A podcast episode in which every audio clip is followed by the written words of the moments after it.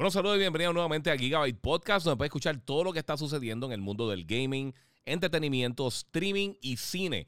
Oye, si no lo has hecho todavía, suscríbete a Gigabyte Podcast y sígueme en mis redes sociales, el Giga947 o el Giga en Facebook.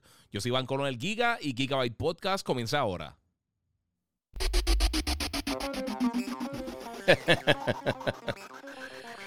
Bueno, saludos Corillo, bienvenido nuevamente aquí a otro episodio de Gigabyte Podcast. Mi nombre es Iván Colón, el Giga. Si no lo has hecho todavía, búscame en mis redes sociales, el Giga947.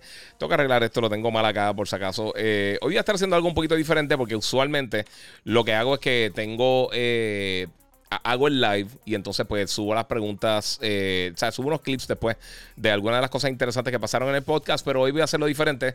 Eh, yo sé que todo el mundo estaba pasando por, por todo este reguero de la, de la, de la tormenta, depresión de, tropical, lo que sea, y pues estaba todo el mundo eh, en sus casas y sinceramente...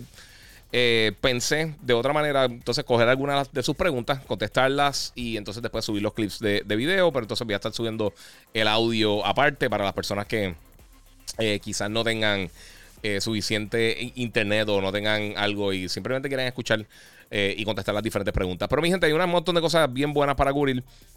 Si no lo has hecho todavía, suscríbete a Gigabyte Podcast y recuerda que me puedes seguir en las redes sociales, como mencioné ahorita, el Giga947, en Instagram, en Twitch, en Twitter, en YouTube, por supuesto, que es donde mejor se ven los videos usualmente cuando estoy subiendo ya el contenido en vivo.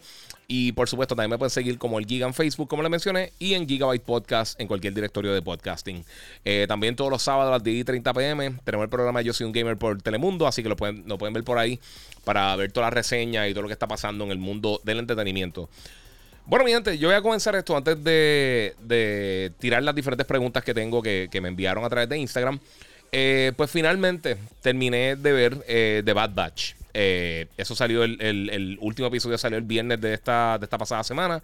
el viernes 13 de, agosto 2021.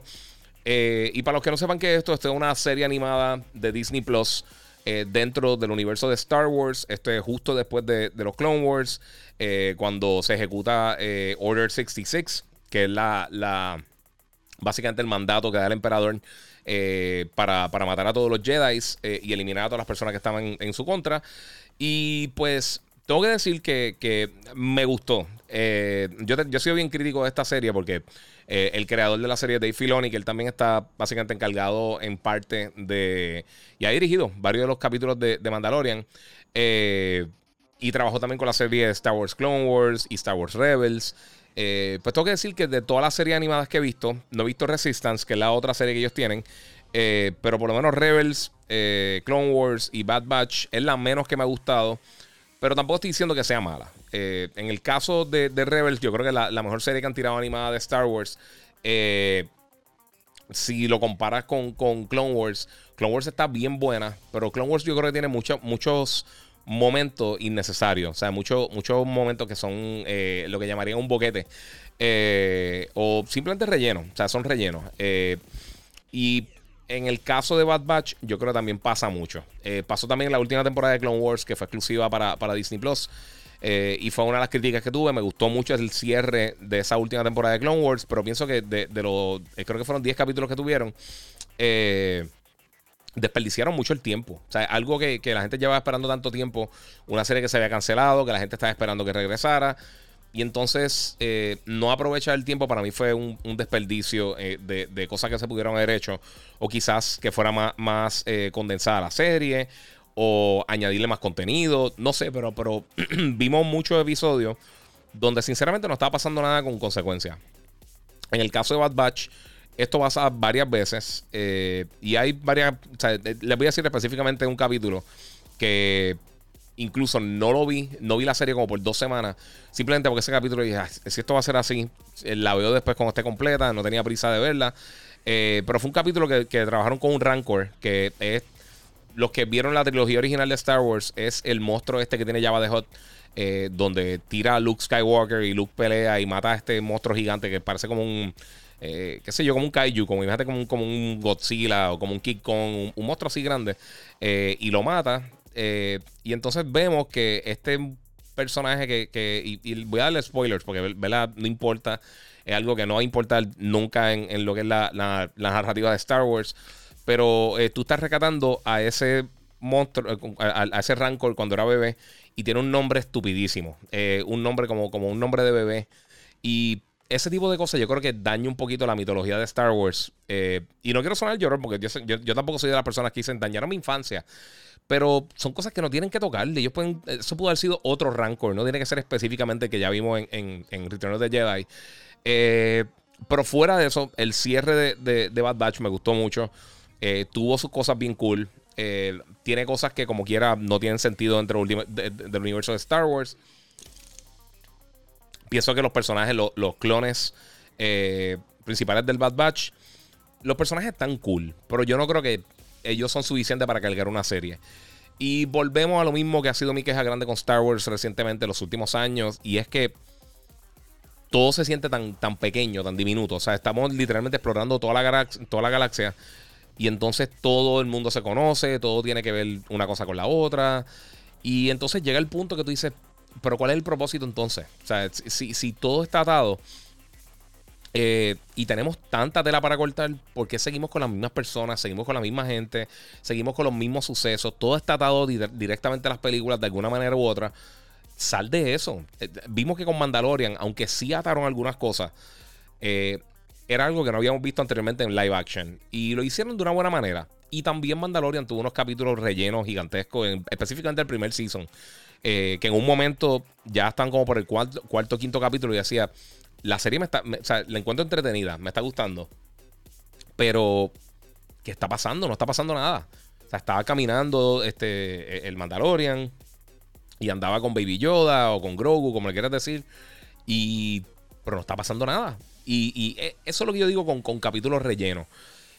Y también, hoy en día, eh, con la calidad que tiene la televisión, eh, con cosas como, como Game of Thrones, olvidándonos la última temporada, eh, Breaking Bad, Better Call Stranger Things, todas estas diferentes series, la gran mayoría de los episodios, aunque, oye, no todos son los mejores episodios del mundo porque es imposible que, sea así, pero tienen algún tipo de peso narrativo en las cosas que están sucediendo. si tú ves la serie de Castlevania, por ejemplo, la serie animada o Masters of the Universe, no tienen ningún capítulo que tú dices, pues está bien, están simplemente botando el tiempo. Eh, Loki tuvo un capítulo que más o menos se sentía así. Pero también la otra serie de Marvel, tanto Falcon y Winter Soldier, tanto eh, Loki, What If. Eh, bueno, What If es diferente porque los capítulos son, son cada uno una historia individual. Pero poco a poco tú estás viendo como. como están utilizando el tiempo que tienen para tener algo interesante. No simplemente un capítulo que, parezca muñequitos de los 80. Y esa es mi, mi único, mi, queja principal con, con The Bad Batch. No estuvo mala. Si no la has visto todavía, de verdad que vale la pena verla. Pero está preparado para tener de toda la temporada cuatro o cinco capítulos que uno dice, ¿sabes qué? Pudieron haber hecho la temporada de 10 episodios más condensada. Se hubiera sentido mejor, con, de más calidad. Eh, y el mismo Dave Filoni, él dijo, sí, sí, yo sé que se están quejando, pero eh, va a valer la pena cuando lo vean. Y sinceramente no. Ah, por lo menos hasta, hasta donde terminó el season, todos estos episodios que fueron un relleno gigantesco, no, no, o sea, no tienen ningún tipo de peso. E, en, para irnos, seguir con Star Wars, en Mandalorian específicamente, la segunda temporada, el, episodio que es en el planeta este de, hielo, que hay como una araña gigantesca, unos monstruos gigantescos, parecen como, parecen arañas realmente. Este, ese capítulo estuvo entretenido, pero no pinta nada. O sea, la historia se quedó exacta donde estaba. Y eso es lo que a mí me molesta hasta un punto de, las cosas que hace Dave Filoni. Que cuando hace las cosas bien, yo pienso que es posiblemente de lo mejor de Star Wars. Pero tiene sus momentos que te demuestra también por qué eh, eh, tienen que organizarse un poquito más. Eh, pero básicamente eso es lo que tengo que decir de, de Bad Batch. está disponible ya completa en Disney Plus. Eh, sabemos que viene una segunda temporada, que viene por ahí. Eh, me gustó mucho el cierre, me gustó. O sea, varios elementos de la serie me gustaron un montón, específicamente bien al principio y ya para el final me gustaron mucho. Pero sí, tiene, tiene sus, eh, lagunas cuando realmente no está pasando nada y eso es una lástima.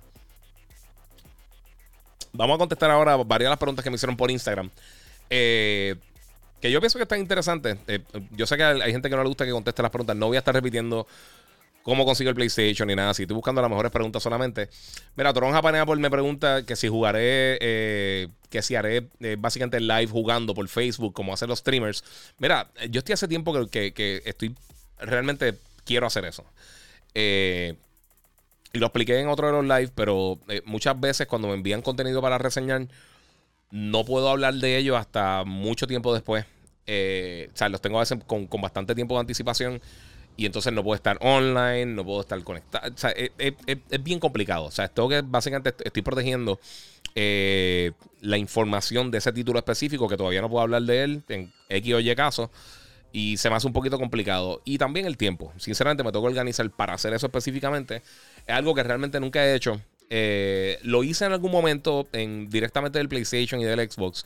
En creo que la, la generación pasada o para PlayStation 3 por allá y 360 este, cuando comenzaron con, con, la funcionalidad de tu poder irte live directamente desde las consolas. Eh, pero aún así, no, no, tengo una fecha específica, pero sí lo quiero hacer. Tengo todo el hardware, ya muchos de ustedes saben que voy a estar haciendo un upgrade de la computadora. Así que eso es otro factor también por lo cual no he empezado. Eh, y quiero hacer algo bien cool. O sea, no quiero, no quiero tirarme así. Simplemente hacer un, un live este, eh, genérico. Eh, quiero hacer algo vinculo. Así que eso es algo que estoy considerando seriamente. Quiero hacerlo. Eh, quiero coger unos días específicos para, para hacerlo live. pero con todo esto de la pandemia, como también estoy haciendo babysitting y realmente se acumularon un montón los lanzamientos de películas, que era algo que yo no esperaba por, por, por todo el pasado año, donde realmente muchos lanzamientos se fueron atrasando y se acumularon. Y hemos visto que, recientemente he tenido reseñas de muchas películas, eh, de, Black Widow, eh, de eh, obviamente Free Guy, de este, ¿qué fue lo otro que Suicide Squad, todas estas películas. Y por ahí vienen un montón de películas más, viene Eternals, viene Shang-Chi, vienen un montón de cosas, Dune, que estoy loco por reseñar, estoy loco por verla, estoy loco por, compartir eso con ustedes, pero sea, ir a ver la película, los horarios que usualmente las tienen, eh, em, me, limita un poco el tiempo que tengo para hacer los live, para hacer los podcasts, para hacer todas estas cosas. Así que eh, espero organizarme un poquito mejor próximamente eh, y tener entonces la oportunidad para traer de este contenido. Porque yo sé que ustedes lo están pidiendo y, mano, es algo que también yo quiero hacer. Así que lo voy a estar trayendo próximamente. No sé cuándo, pero me gustaría poder decir, cuando, cuando ya tenga suficiente información para decir, mira, si voy a empezar en el mes que viene, pues lo voy a estar haciendo. Eh, Waldy Caleb dice: Mira, Crunchyroll eh, siempre está conectado con nosotros. Muchas gracias. Y a todos ustedes compartan, comenten. Quiero saber su opinión. Eh, mira, Crunchyroll es una compañía de Sony. Eh, recientemente, para los que no sepan, ellos, Sony terminó la adquisición de Crunchyroll por 1.7, 1.8 billones de dólares, casi 1.800 millones de dólares. Y ahora ellos tienen básicamente Crunchyroll y Funimation. O sea que ellos son tienen básicamente un monopolio de, anime. pues él dice que, mira, si tienes premium, te dan Game Pass. Y la gente con guerra. Sí, son contratos que tienen las diferentes compañías, mano. Crunchyroll estaba trabajando unas cosas con Microsoft también. Eh, por eso todo esto de la guerra de las consolas es estupidísimo, porque estas compañías trabajan juntas constantemente. Y si hay una competencia, tú quieres vender más que la competencia, tú quieres tener más éxito que la competencia. Pero toda esta, toda esta narrativa que la gente carga de, de, X o Y compañía mejor que la otra, es una ridícula, mi gente. Eso, eso es lo que está haciendo dañando el gaming. Algo que se supone que se ha entretenido lo están haciendo una ridícula. Eh, otra pregunta que tengo aquí de Jonathan eh, JMBA. Este, mira, eh, mi reacción a lo de Abandon. Y esto específicamente, obviamente, esto era uno de los temas que yo quería, quería cubrir, pero sabía que venía la pregunta, se lo aguanté. mira, hace mucho tiempo, llevamos ya meses con esto. El estudio Blue Box Game Studios estaba teasing, haciendo teasers de una, de una aplicación el Real Time Experience en PlayStation 5, donde iban a mostrar contenido en tiempo real corriendo desde el PlayStation 5 del juego Abandon. Eh, se atrasó hace mucho tiempo, eh, recientemente el 10 de, agosto se supone que lanzaran. Eh, un minuto antes dijeron que tenían un problema. Tiraron un teaser de como 5 o 6 segundos en, en, Twitter, que era básicamente un piso de madera y, una persona que se veía casi hasta la cintura, las piernas, eh, la cintura y las piernas caminando. Eh, y duraba, creo que, creo que eran 5 o 7 segundos, algo así. Atrasaron el app. Eh, todo el mundo está bien molesto con la compañía. Todo el mundo piensa que esto es algo de Hideo Kojima, que piensan que esto es marketing viral. también está saliendo muchos detalles de que, de que esta compañía Blue Box Game Studios tiene ya un historial de, no lanzar las cosas a tiempo, de no terminar de lanzar juegos, de, ser inconsistente. De, básicamente todo el mundo le está diciendo que, son, que son unos estafadores. Eh, ellos sí anunciaron que el juego iba a ser eh, exclusivo de PlayStation 5. eventualmente creo que iban a estar lanzando aparentemente en PC. se supone que es un título táctico de horror, shooter de primera persona. entonces mucha gente asume que Silent Hill. Ellos también no han sido muy cuidadosos con, de la manera que hablan del título y, pues aparenta que sigue un juego de Silent Hill. Eh, todas estas cosas, se han visto mucho, muchas cosas bien crípticas que ha tirado Kojima en Twitter, eh, Norman Reedus que ha tirado en Twitter, la gente asume que tiene que ver con Silent Hills, eh, con el juego que se mostró en el, en el, en el demo de PT. Y al final del día, lo que mostraron después de que ya hicieron la actualización de la aplicación, que supuestamente tenían unos problemas de rendering o no sé qué, cuando mostraron el trailer, el, dentro de la aplicación, el del Real Time App de PlayStation 5, era un update de casi 5 GB. Y lo que vimos fue exactamente los mismos 7 segundos que vimos en, Twitter casi 3 días antes. Eh, la gente está bien molesta. Ya, sinceramente, yo estoy cansado del tema. O anuncian algo, o no anuncian nada.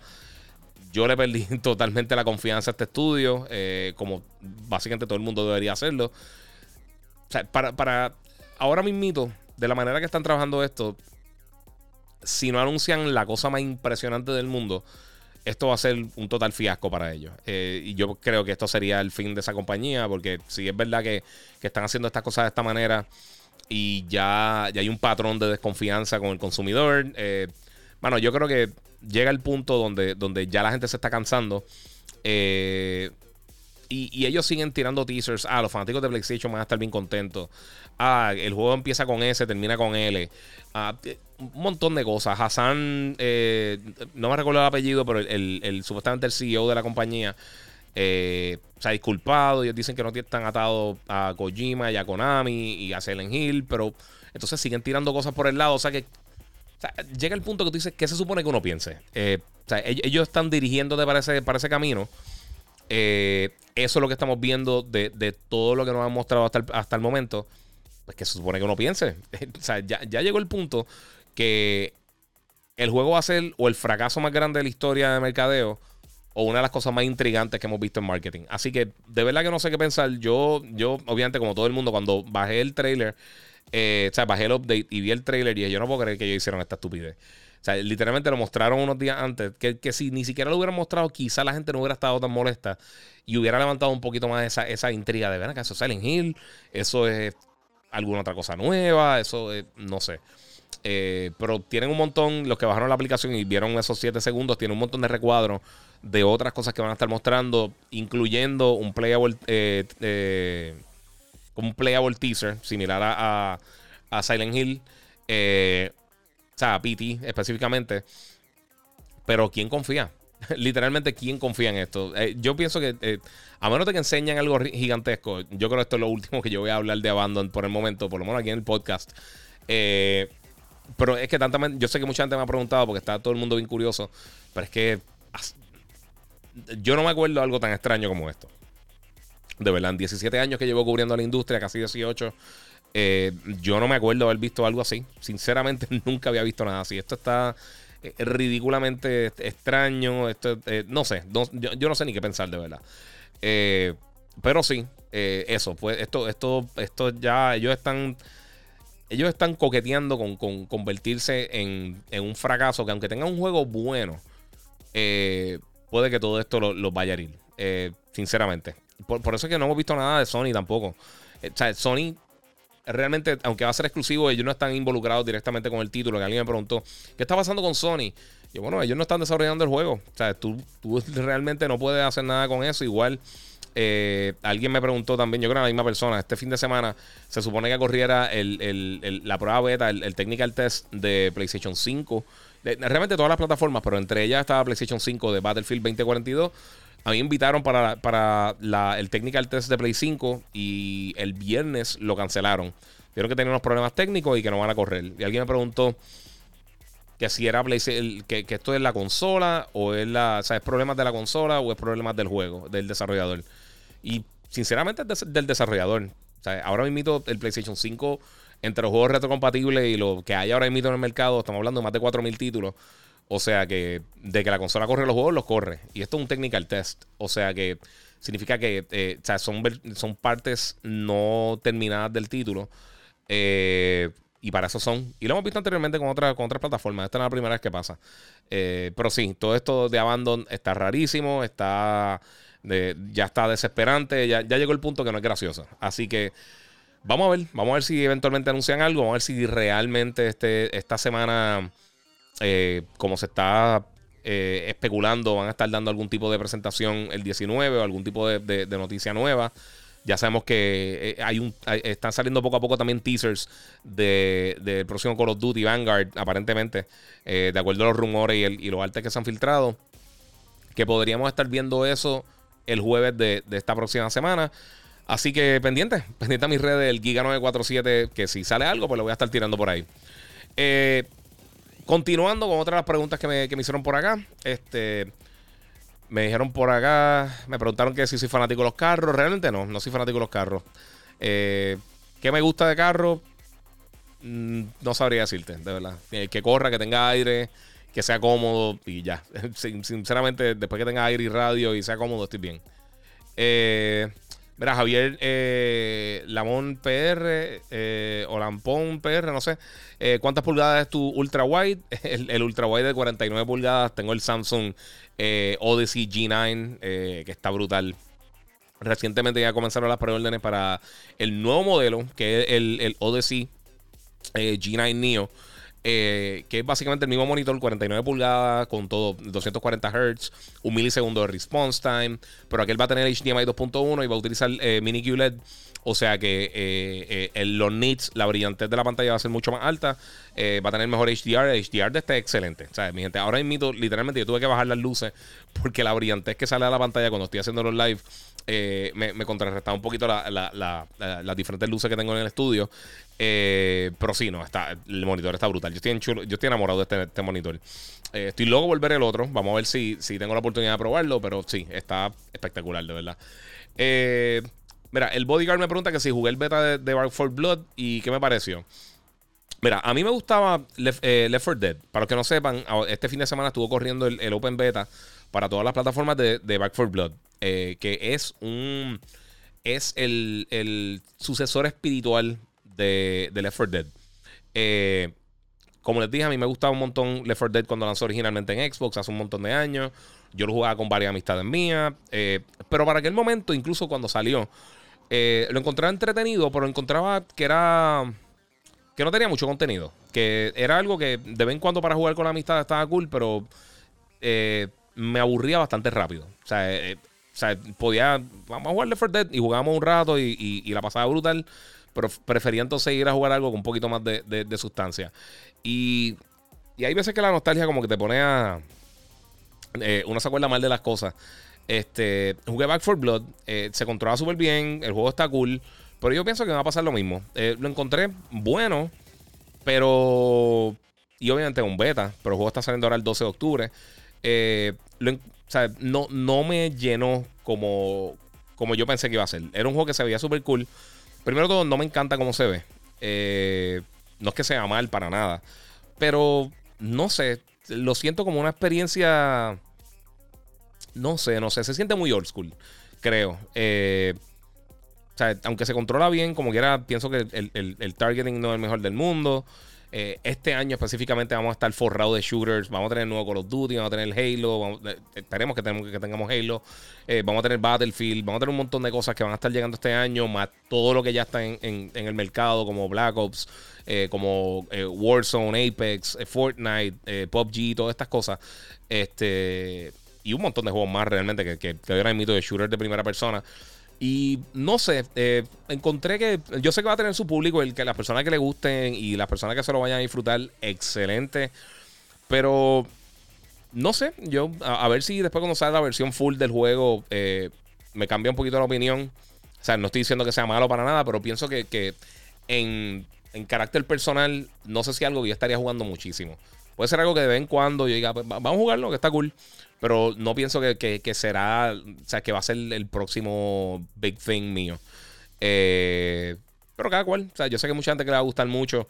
Eh, a mí no me encanta mucho este tipo de modo tipo Horde, eh, que básicamente eso es lo que es Left 4 Dead y, Back 4 Blood. Así que no sé, no sé qué, qué, más decirles de eso porque está cool, pero no, no creo que es la, la experiencia para mí. Este, continuando. PH, la sustancia, me pregunta, mira, eh, la nueva memoria externa de PlayStation 5 ya está a la venta. Eh, más detalles sobre este artículo, por favor. Ok, eh, mira, vamos, vamos a hablar claro. Ok, no una memoria externa, primero todo, no una memoria externa de, PlayStation.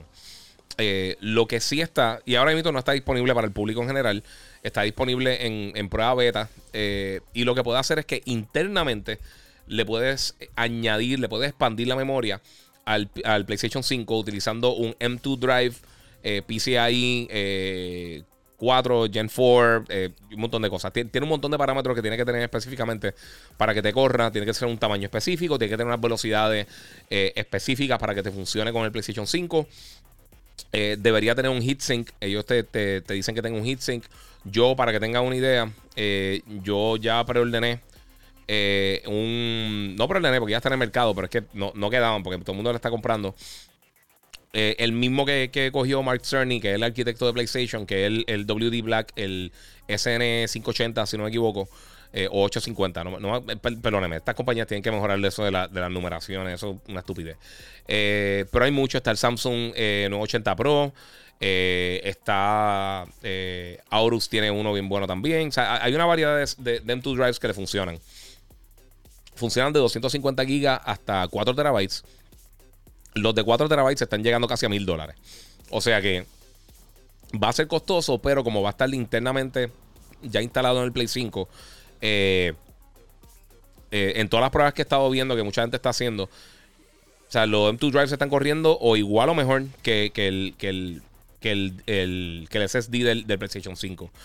Y esto es buenísimo, porque, eh, o sea, para darle un ejemplo, yo el que compré es de 2 terabytes pues porque me envía muchos juegos para reseñar. Yo tengo ya la expansión de, de un tera para, para el Xbox, eh, pero o sea, ya se me ha llenado, básicamente se me llenaron las dos y todavía no lleva un año desde que salieron las consolas, o sea que cuando empieza a salir mucho contenido y quizás toda esta experiencia que sea un poquito más grande, aunque yo espero que con la compresión baje un poquito el tamaño de, de los títulos que van a estar lanzando, este pero sí, fluctúan, usualmente están como en ciento y pico, eh, las de 250 megas, quizá un poquito más bajito, eh, perdón, 250 gigas. Y ya cuando estamos llegando a un giga, perdón, un tera, dos teras, ahí están entre 200 y 200, 180, 250, 500. O sea, están, eh, fluctúan bastante el precio. son básicamente una generación más adelantada del que, del que utiliza el, el, el Series X y el S. Eh, y el del Series X vale 230 dólares por un Tera. Así que más o menos estamos comparando ahí los precios. Lo bueno es que como, va a haber competencia, eh, yo espero que entonces eh, eso ayude a reducir un poquito los costos. hay algunos que ya vienen con el heatsink integrado o instalado. Es bien fácil. Son básicamente ponerse unos tornillitos y, ponerle unos strips y ya. y conectarlo a la consola. A diferencia de cuando uno cambiaba el, el disco duro en el Play 4 y en el Play 5 que uno tenía que tener un flash drive para entonces instalarle el sistema operativo nuevamente al Play 4 o al Play 3. Eso era un poquito más complicado porque había que ir a la página de Sony, había que bajar un archivo, ponerle unos folders específicos, entonces conectarlo, y había que hacer todo este tipo de cosas. En cuanto a memoria externa, tú tienes la opción de poder, coger un, USB 3.0, eh, sea un, disco duro mecánico o sea un, un SSD, y puedes utilizarlo para almacenar tus juegos de PlayStation 5 y para jugar juegos de PlayStation 4 directamente desde ahí. Pero como único tú puedes correr juegos de PlayStation 5 es en el, en el SSD interno del PlayStation 5 o en la expansión que tú la vas a instalar dentro de la consola con estas velocidades súper rápidas. Eh, o sea que va a ser un poco costoso, pero sí, es parte de. Tenemos, eh, queremos tecnología nueva, pues desafortunadamente es costoso y la memoria es uno de los factores más costosos en cuanto a, los componentes de estos sistemas, específicamente por las velocidades que tienen y las tecnologías nuevas que están utilizando. Eh, así que eso es lo que. Eh, por eso es que son tan caros. Eh, mira, tengo otra pregunta por acá. Este. Ah, Yonix pregunta que crees que sería buena idea si Microsoft compra a Blizzard por su, para su rama de PC. sinceramente no. mira, yo, a mí todo esto de comprar estudios y y añadir, o sea, de esa manera, comprar un montón de estudios por, simplemente por comprarlo. Yo pienso que, o sea, comprar por comprar no funciona. Tiene que tener algún tipo de. Pero todo tiene que, atarse a lo que tú estás haciendo. Eh, Activision Blizzard ahora mismo está generando demasiado dinero para considerar algún tipo de adquisición. no es que Microsoft no lo pueda comprar, Microsoft puede comprar lo que quiera, literalmente, cualquier cosa en el mundo. Y puede comprar Apple, lo más seguro. pero que lo vayan a hacer son, es otra historia. Muchas de estas compañías no están buscando que, lo, que, lo absorban. Eh, usualmente hay, muchas pérdidas en cuanto a, trabajo y cambia mucho lo que es la compañía. Eh, y realmente muchas simplemente no quieren vender. Por eso es que tú ves que, no todas las compañías se unen de esa manera. Ahora, si le hace sentido a Microsoft, sí, Microsoft necesita contenido, por eso compraron Bethesda. Eh, que por sí los juegos de Bethesda todavía le faltan muchísimo tiempo para, para, para empezar a llegar al Xbox. Eh, y no sabemos todavía cuáles van a ser 100% exclusivos y no. Ya se han anunciado dos o tres, pero en general no tenemos detalles de lo que va a salir más adelante. Eh, entonces también tú comprar, eh, mira, mira las adquisiciones que ha tenido anteriormente Microsoft. Ellos, ellos tenían un partnership con Bungie. Ellos compraron Rare, que realmente nunca le han podido sacar el provecho a Rare. y Rare, mucha gente lo consideraba uno de los mejores estudios al momento que Microsoft lo adquirió. Pero eh, no solamente, eh, es que, no sé, es que yo, no creo que esto es tan fácil como tú comprar un estudio y ya. Yo creo que tienes que tener algún tipo de sinergia con la compañía, tienes que eh, dejar que hagan lo que ellos usualmente hacen, lo, que los llevó a ser exitosos. son muchos factores, o sea que no necesariamente porque compren esta compañía significa que los va a ayudar. Si lo ayudara, si lo ayudaría eso en el mercado de PC, obviamente Activision tiene específicamente la, la, porción de Blizzard de Activision eh, o sea, ha sido uno de los estudios principales en PC Gaming en, las pasadas décadas, con un sinnúmero de títulos que han lanzado, obviamente con, Warcraft y con todas estas cosas, pero... Y Overwatch y todo eso, eh, que aparentemente a Overwatch le falta también un montón de tiempo para lanzar, pero de verdad yo no creo que lo hagan. Yo no creo que es el momento para hacer eso. Eh, y no sé si sería una adquisición, o sea, con la adquisición que hicieron con Bethesda, yo pienso que los accionistas le pondrían pausa a hacer una adquisición tan grande, que lo más seguro sería mucho más grande que la de Bethesda, eh, hasta, hasta ver qué frutos le va a traer lo de Bethesda. Porque hasta el momento, obviamente, no hemos visto nada. Eh, y todavía le falta bastante para, que empiece eh, a. Para que empiecen a mostrar los resultados. Pero hay que ver. Yo no pienso que pase. O Call of Duty genera demasiado dinero. Activision yo creo que está ahora mismo demasiado estable en cuanto a la venta de sus productos. Pese a todas las estupideces que están pasando legales y todas eh, todos los problemas que han tenido internamente en cuanto a su personal. Pero en cuanto a, contenido, ellos están súper bien ahora mismo. Son de, son de la. O sea, literalmente son de las compañías más grandes del gaming. Eh, y yo me imagino que seguirán así. Eh, quizás si hacen algún tipo de merger o lo que sea, pero no creo. Yo, yo eso, si, si algo que yo no veo que pase, eso. Eso de, verdad yo lo veo casi imposible. Mira, tengo acá a José Núñez que pregunta que, eh, que si pienso usar una computadora Apple para todo lo que hago. Mira, mano, yo no soy anti-Apple. Yo ni anti-Microsoft, ni anti... La gente siempre piensa que uno está casado con una compañía y no es así sea, yo tengo un iPad, yo tengo una Surface, yo tengo, este, yo he tenido iPhone, yo he tenido, o sea, estoy usando iPhone ahora mismo. Eh, he tenido cosas televisores de Samsung, de LG, de, Sony. O sea, a mí no me importa, yo compro cosas buenas. Eh, en cuanto a para la creación de contenido, eh, el problema grande que tiene Apple realmente, en cuanto, por lo menos para lo que yo hago, es que para gaming no sirve. O sea, literalmente para gaming no sirve. Y aunque yo no juego tanto en PC, como lo que juego en consolas por, pues, por el contenido que me envían. Este, como quiera. O un factor que básicamente eh, el, gaming en Apple es casi inexistente. Así que eh, eso y también pues los programas que yo ya estoy acostumbrado para utilizar. Yo uso eh, Movie Studios hace un montón de tiempo para editar. hay un montón de cosas que yo estoy acostumbrado a, utilizar en PC. Que por el momento yo no me movería para, para Mac pero sí lo he considerado. Eh, y no te extrañe que en algún momento quizás yo tenga eh, una, una, Mac por ahí para, para editar o para hacer algún otro tipo de cosas. Eh, pero para lo que yo hago personalmente, yo pienso que lo ideal sería tener las dos cosas. Tener Mac y tener Windows. pero tiene que ver mucho con lo del gaming, sinceramente. Y la costumbre. Y la costumbre. Yo he usado Mac y a mí me gusta mucho la Mac. el, el Mac OS está súper cool hace, hace un par de años que no uso nada eh, fuera de las tabletas y los celulares, pero eh, no. Lo que sí es que pienso que a veces son medio overpriced. Eh, y la gente a veces se equivoca un poco. porque, por ejemplo, todo el mundo dice, ah, ah, el, iPhone corre mejor que otros celulares. Yo sí, eh, que, que específicamente que Android, que el sistema operativo. Y yo sí, porque está hecho para un solo celular. O sea, es para un hardware que es tu hardware. Lo mismo que pasa con las consolas. Eh, Android está hecho para un montón de celulares. Un celular barato de X compañía desconocida tiene que correr el sistema operativo de Android, igual que un mega celular de, Samsung, eh, que son los celulares más populares del mundo realmente. Todo lo que son la, línea de los Galaxy, y los Flip que tiraron estos días, que anunciaron. Eh, todas esas cosas, ahí te corre brutal, obviamente. Pero sí, si tienes un celular eh, de una compañía desconocida que hace contenido, celulares Android underpowered pues no te va a correr igual que, que, iOS en un iPhone, que es para lo único que funciona iOS. Eh, así que, pues, es, parte de mi gente. Eso, son cositas que van sucediendo poco a poco. Eh, cuando tú tienes algo que es un sistema cerrado versus un sistema ya un poquito más open que, está hecho para, múltiples personas. Y es lo que pasa con el PC Gaming también. O sea, yo, creo que nunca se le puede sacar 100% el, el, provecho a un juego en PC o a una tarjeta de video de, de por sí. O sea, una 3090, lo que sea, porque los juegos no están hechos para esa tarjeta de video, para sacarle 100% el provecho.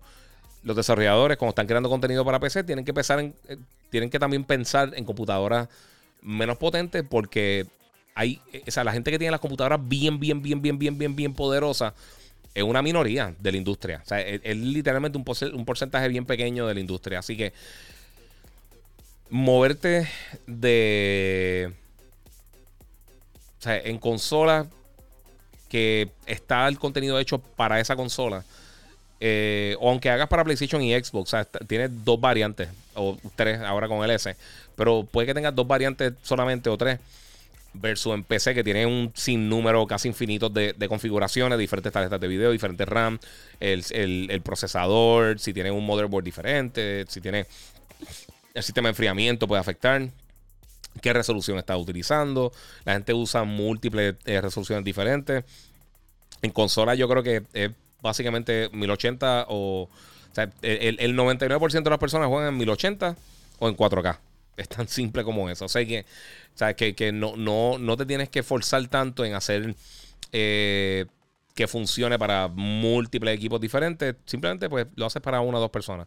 Por eso es que los juegos first party que son hechos específicamente para tu plataforma, como por ejemplo los juegos de Nintendo, los juegos de Sony, eh, las cosas que a veces hace Microsoft eh, internamente, como Halo y Gears y eso, corren muy bien en su plataforma porque están hechos específicamente para eso.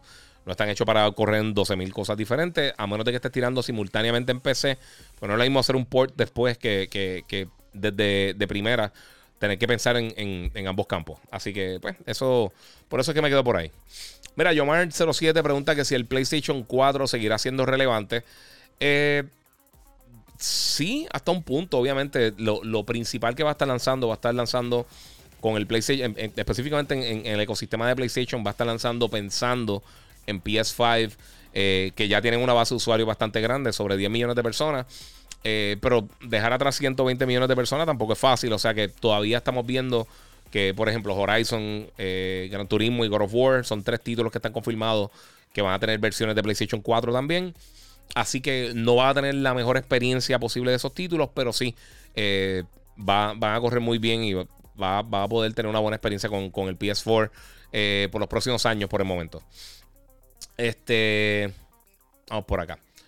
Vamos por acá. Está preguntando por el próximo Call of Duty. ¿Cuál será? Pues eso, mira, se supone que en estos días el, Call of Duty, supuestamente llamado Vanguard, lo van a estar mostrando pronto. Así que eso es algo que vamos a estar viendo próximamente. Eh, no hay nada oficial, pero sí se ha filtrado un montón de información y ya lo han quitado de websites. Y cuando lo quitan, significa que pues, hay un, hay un poquito de verdad en, ese asunto. Eh, vamos a ver qué más. El Agón me preguntó por aquí por, por Bad Batch. Ya se lo contesté. Mira, Franco. Eh, Frank Pom me pregunta cuánto odia a Hambo con J. Hambo con J lo odio. Hambo con H, que es el que hace el show conmigo, este, lo llamo súper bien. Eh, sí, somos panas. Hemos viajado un montón de veces y eso. Este, pero Hambo con J, como no lo conozco, pues sí. Eh, no, me cae bien. este, vamos a ver qué más tengo por acá. El Acon, mira, habla sobre la experiencia que ha tenido con, con el televisor, el OLED, el CX, que estoy pensando comprarme uno. Hasta ahora no tengo ningún tipo de queja, está brutal. eh, ya han salido nuevos modelos, como el C1, y, Samsung ha tirado unos modelos nuevos, Sony ha tirado unos modelos nuevos. Y si tú ves lo que está sucediendo ahora mismo, eh, la experiencia de juego en estos televisores está excelente, de verdad. Eh, tanto el, Q80T de Samsung, el, H900X o X900H, nunca me acuerdo cuál de los dos es de Sony. obviamente el CX, el C1. de verdad que la experiencia ha sido impresionante. Yo no tengo ningún tipo de queja. Este. Mira, ¿a qué hora? Eh, bueno, el, podcast por ahí no, eso no va. Este, eso, esto es viejo, disculpen. Y tengo por aquí que me preguntan, mira, Battlefield 2040, 2042, 2042 info. Eh, pues mira, pues lo que está mencionando ahorita es que el Technical Test de Play 5 se canceló eh, para este fin de semana, que yo iba a tener la oportunidad de jugarlo y desafortunadamente no sucedió. Este, aparentemente va súper bien. el juego está saliendo ahora para octubre. Yo sé que hay mucha gente que lo quiere eh, los quieren, eh, lo quieren jugar. Eh, a mí me gusta tanto Call of Duty como Battlefield. Yo no tengo problema con ninguna de las dos franquicias. Pero al final del día, pienso que va a ser un éxito. Yo, yo de verdad veo, lo veo muy bien. Todo lo que está, todo lo que ha salido hasta el momento de Battlefield, incluso se ha filtrado videos de gameplay. Me, me gusta mucho cómo se ve. De verdad que se ve bien brutal, bien brutal. Bueno, ahí tengo su pregunta, mi gente. Eh, voy a cubrir dos o tres cositas más. Quiero irme eh, cortito con este podcast para después editar unos cantitos y subirlo a Instagram, el Giga947, a YouTube, el Giga947, a Facebook como el Giga y por supuesto suscríbanse también a Gigabyte Podcast. Bueno, mi gente, otra de las cosas que quería cubrir eh, es que aparentemente hay rumor, hay un rumor dando vueltas por ahí que están considerando o aparentemente ya están en desarrollo eh, esto fue Tom Henderson, eh, que tiró un tweet que dice que para el 2023 van a estar tirando un juego nuevo de Twisted Metal. No sabemos que si es real o no, pero como viene una serie de televisión de Twisted Metal, eh, sería algo posible que lo aten de alguna manera a la serie de televisión. A mí me gusta mucho Twisted Metal. Yo pienso que Twisted Metal Black es de los mejores juegos que tuvo el PlayStation 2. por lo menos de los juegos First Party que salieron para la plataforma. Estaba buenísimo. Eh, y ahora con todo lo que está pasando con los Battle Royale, yo creo que sería una buena oportunidad para tirar una experiencia diferente a, todos los shooters militares que hay eh, Battle Royale y eh, el, único no shooter exitoso que es Fall Guys. Así que eso estaría súper cool. No sé si es verdad o no. Lo otro, que esto también tiene todo el sentido del mundo, es que regresaría también la serie de Wipeout. Esto sería algo para PlayStation 5 y para el próximo PlayStation VR. Así que eh, no esperen anuncios de, esto si es real pronto. Yo creo que estas son cosas que básicamente salieron tras bastidores, supuestamente. Pero estaría cool, de verdad. Las dos franquicias son bien buenas. Wipeout, yo sé que no es tan popular como Twisted Metal. Pero a mí me encanta, mano. Wipeout está brutal. Incluso para que esto es un, quick, eh, eh, una gotita del saber. Eh, el primer juego o de los primeros juegos que regaló gratis PlayStation cuando lanzó, lanzó PlayStation Plus, cuando no era necesario, que era un servicio aparte que tú comprabas si querías comprar, este, era Wipeout. Ellos tiraron, creo que era Wipeout Excel o Omega, no me recuerdo cómo se llama el juego. Fue hace un montón de tiempo para el Play 3. O sea, estamos hablando ya de, hace, hace 10 años o más. y yo me acuerdo, ese yo no lo había jugado como tal. A mí me gusta mucho la serie de, de Wipeout. Y, mano, ese juego se ve impresionante. Y fue de los, yo creo que fue de los primeros juegos que tenía para, para 3D. Eh, Cuando Sony empezó a hacer el push, que fue un fracaso, eh, pero para tener juegos que se vieran 3D en muchos de los televisores eh, que estaban saliendo al mercado 3D, ese era uno de los jueguitos que estaba impulsando como que para que funcionara con esa tecnología. Y para, para, lo que era, estaba súper cool. Lo que es que Wipeout es tan ridículamente rápido eh, que era, era, e, ese mareaba un poco. Ahora en VR ese juego estaría bien brutal. Tienen que hacerlo, obviamente, tienen que bregar bien con... bueno, si lo hace con el PlayStation VR 2, sería una buena, una buena manera para poder probar el, casco. Eh, ya que, mira, una de las cosas principales de VR, y esto está atado con eso, las personas que no han probado VR real, de PlayStation VR, Oculus, todas estas cosas, la gente se marea porque principalmente cuando tú estás utilizando este casco, estas gafas de realidad virtual, eh, cuando estás, por ejemplo, en un juego de carro, algo que tenga que ver con momentum, con velocidad, como es Wipeout, como son los juegos de carrera, de vuelo, todas estas cosas, como tú no sientes el viento y no sientes el momentum del movimiento, eh, el cuerpo como que se confunde y ahí es que te das estos escalofríos, o te marea o pasan estas cosas. Eh, yo lo traté con, cuando tenía el PlayStation VR, yo puse un, Bueno, tengo el PlayStation VR, pero cuando empecé a probarlo, que algunas cosas como que me daban medio escalofrío, me di cuenta de lo que pasaba. Eh, jugando, por ejemplo, Drive Club y estas cosas, yo ponía un abanico al frente mío y desaparecía eso, porque sí siente el viento. O sea, cuando estás sintiendo el movimiento del carro, eh, o, que está caminando el personaje, está corriendo, o cualquier cosa, eso ayuda mucho a mantenerte eh, sin, sin estar náuseas y sin estos problemas. O sea que eh, la retroalimentación, el, haptic feedback, igual que el que tiene el DualSense, que va a estar integrado no solamente en los controles, pero también el casco, eso puede ayudar muchísimo a esta situación. Además de que pues, mejor resolución, mejor refresh rate, eh, todas estas cosas yo creo que van a ser bien. podrían demostrarse súper bien con Wipeout. Así que eso es algo que, de verdad me gustaría, me gustaría ver. Yo, a mí me, me suena súper bien eso. Eh, otra cosa que está pasando ahora esta próxima semana, que yo sé que mucha gente, muchos de ustedes están locos por jugarlo. Eh, esta próxima semana, el 20 de, agosto, eh, va a estar lanzando la, expansión de Gozo Tsushima. Iki Island y también van a estar lanzando el, nuevo contenido, el, el Director's Scott, que viene con funcionalidad para el PlayStation 5 y un montón de cosas extra. Esto es algo que se supone que me estén proveyendo pronto. Se supone que me esté llegando esta semana. Así que yo espero tener una reseña para ustedes pronto. Eh, yo estoy loco por jugarlo. Si nunca han jugado Gozo Tsushima, eh, este es de los mejores juegos que, yo jugué la pasada generación. A mí me encantó. Una cosa increíble. El juego está buenísimo, buenísimo. O sea que si están buscando algo bueno para jugar, yo, yo pienso que la semana que viene, eh, si no lo jugaste o si está buscando para comprar la expansión, pues una buena oportunidad. Yo sé que todo el mundo está quedando con el precio. Esto no es obligatorio, o sea que no lo tienes que hacer, pero viene por ahí. También ahora en agosto, para lo que falta, eh, próximamente viene más en 22 por ahí. Yo estaba jugando el, Early Access de eh, en, Xbox con, con EA, eh, con, EA con EA Play. Está súper cool, me ha gustado muchísimo.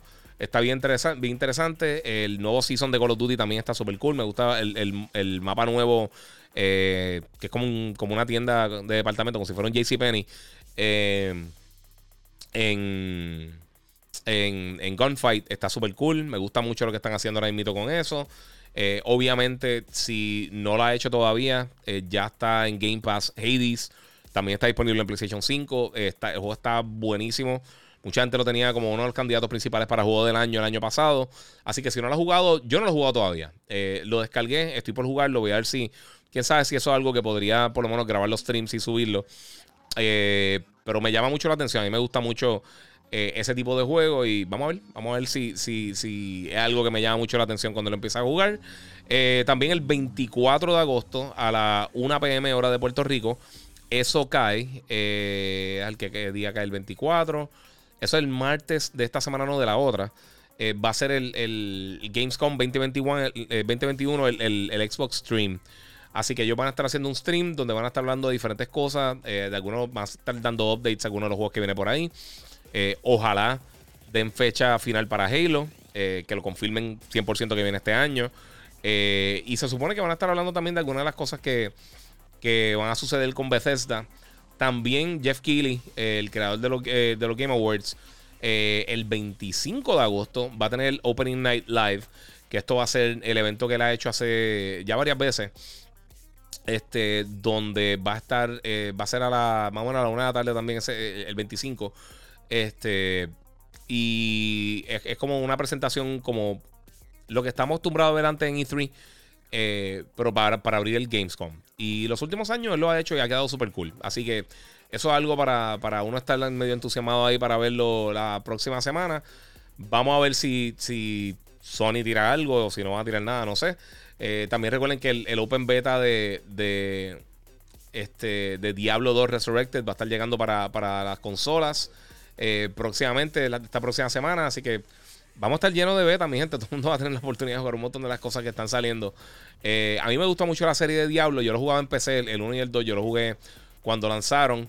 Este, el Open Beta. el Early Access empezó ahora el 13 y entonces va a tener la oportunidad de jugarlo la gente desde el 20 de agosto eh, a la 1 de la tarde va a comenzar el Open Beta durante todo el fin de semana. Así que la semana que viene, eh, el Open Beta de, de, Diablo 2 Resurrected y Gozo Tsushima, los dos van a estar disponibles para que los puedan probar. De ver si se me queda algo más así rápido que quiera cubrir antes de cerrar esto. Eh, Oye, una noticia eh, bien, impactante. esto lo pasaba desde, desde, los 80, pero en básicamente las ventas de, videojuegos las dominó totalmente el Switch. Estos, son, estos, estos son ventas físicas en Japón este, del 2 de agosto al 8 de agosto. Y todos los títulos que están eh, desde el 1 hasta el 30 son, son juegos de, de, Nintendo Switch, específicamente juegos de Nintendo. Eh, o sea que esto, esto, es bien impresionante. O sea, yo nunca había visto esto. Eh, la realidad es que como son físicos, yo no sé hasta qué punto, pues, o sea, uno, uno, tiene la oportunidad de ver las ventas físicas y digitales, cómo estaría eso. Pero sea como sea, es impresionante. en cuanto a las ventas de, de, lo que hemos visto recientemente en, Norteamérica. Eh, NPD tiene los números del mes pasado. Y nuevamente, tenemos aquí el top 10 para que tengan una idea. Eh, Ratchet Clank estuvo en número 10. Eh, tenemos The Legend of Zelda Skyward Sword HD número 9. Hades estuvo número 8. Assassin's Creed Valhalla número 7. F1 2021 número 6. Animal Crossing New Horizons número 5. Olympic Games Tokyo 2020 eh, estuvo número 4. Minecraft para el Switch número 3. Grand Theft Auto 5 número 2. Y Mario Kart 8 Deluxe número 1. Así que eso es eh, parte de lo que sucedió con, las ventas. Eh, eso está impresionante. Ah, pero esos son los números de NPD, perdóname. Esos son los números de GFK. esto, esto tiene que ver, esto es más bien en el Reino Unido. En cuanto a Norteamérica, el primer juego fue The Legend of Zelda Skyward Sword, seguido por Black Ops Cold War, después Monster Hunter Stories 2, Mario Kart 8, Minecraft, eh, Mario Golf, eh, MLB The Show, y esto no incluye ventas digitales de Xbox. Eh, Miles Morales estuvo número 8, Modern Warfare estuvo número 9, Smash Brothers Ultimate número 10, 11 estuvo Ratchet Clank, 12 estuvo Animal Crossing, Tony Hawk Pro Skater 1 y 2 número 13. Eh, que es super cool. Si no han jugado, está buenísimo. Super Mario 3D World 14. Eh, Mortal Kombat 11, número 15. Neo The World Ends With You, número 16. Número 17, Breath of the Wild. Qué impresionante que siga vendiendo ese juego. Pokémon Sword and Shield, número 18. Resident Evil Village, número 19. Y número 20, uno de mis juegos favoritos del, año pasado, Assassin's Creed Valhalla. Así que, mi gente, eh, esto está bien bueno. O sea, en verdad, la industria está moviendo súper bien. PlayStation terminó como la consola con mejores ventas durante el mes de julio entre las tres plataformas. obviamente el Switch fue la más vendida, eh, pero está bien impresionante todo esto, mano. Se está moviendo todo esto muy bien. Este, el juego más vendido para PlayStation y para Xbox fue Black Ops Cold War. Eh, yo me lo estoy disfrutando muchísimo. Yo sé que mucha gente eh, está bien hater con este juego por alguna razón. Pero a mí me ha gustado mucho, de verdad. Yo he estado bien contento con, Black Ops Cold War.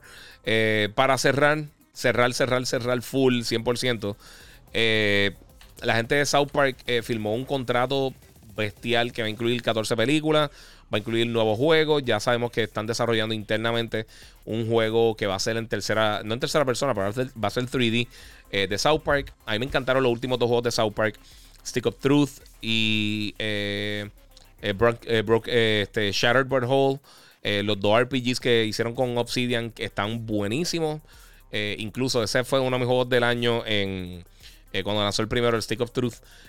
buenísimo. A mí me sorprendió una cosa increíble. Un buen RPG. obviamente súper crudo, pero está bien brutal. Así que se lo recomiendo si, si eres fan de South Park y te gustan las cosas un poquito crudas, pues está por ahí. Bueno, mi gente, eh, yo creo que lo dejo por ahí. Este episodio número 143 de Gigabyte Podcast. Muchas gracias por estar aquí conmigo. Como les dije, voy a estar subiendo unos clips de este podcast. Eh, grabé el video, pero lo voy a estar editando después. Pero quería subir el audio algo un poquito más cortito porque sé que hay muchos de ustedes que eh, o quizás no tienen luz o quizás tienen... quieren escucharlo. En algún lado voy a estar haciendo esto más a menudo. Voy a estar tratando de hacer este tipo de podcast donde grabo el audio, lo tiro, entonces después voy tirando los diferentes clips. Eh, y voy a seguir haciendo los live, no se preocupen, voy a seguir haciendo los live que hago, contestando sus preguntas y cubriendo diferentes cosas que está pasando en el gaming. Pero eh, hoy quería ver el, final de Rick and Morty de esta temporada, así que estamos ahí, mi gente. Eh, como les digo, muchas gracias por estar aquí conmigo. Compartan, comenten, suscríbanse. Suscríbanse a YouTube, suscríbanse a Facebook. obviamente también a Gigabyte Podcast en tu directorio favorito de podcasting, que sé que hay mucha gente que lo está escuchando un montón de gente y yo sé que no todo el mundo se suscribe, pero eso ayuda muchísimo para uno poder seguir haciendo el contenido. Así que como les digo siempre, gracias por estar aquí conmigo este ratito, mi gente. Le agradezco mucho su tiempo y como les digo siempre, seguimos jugando.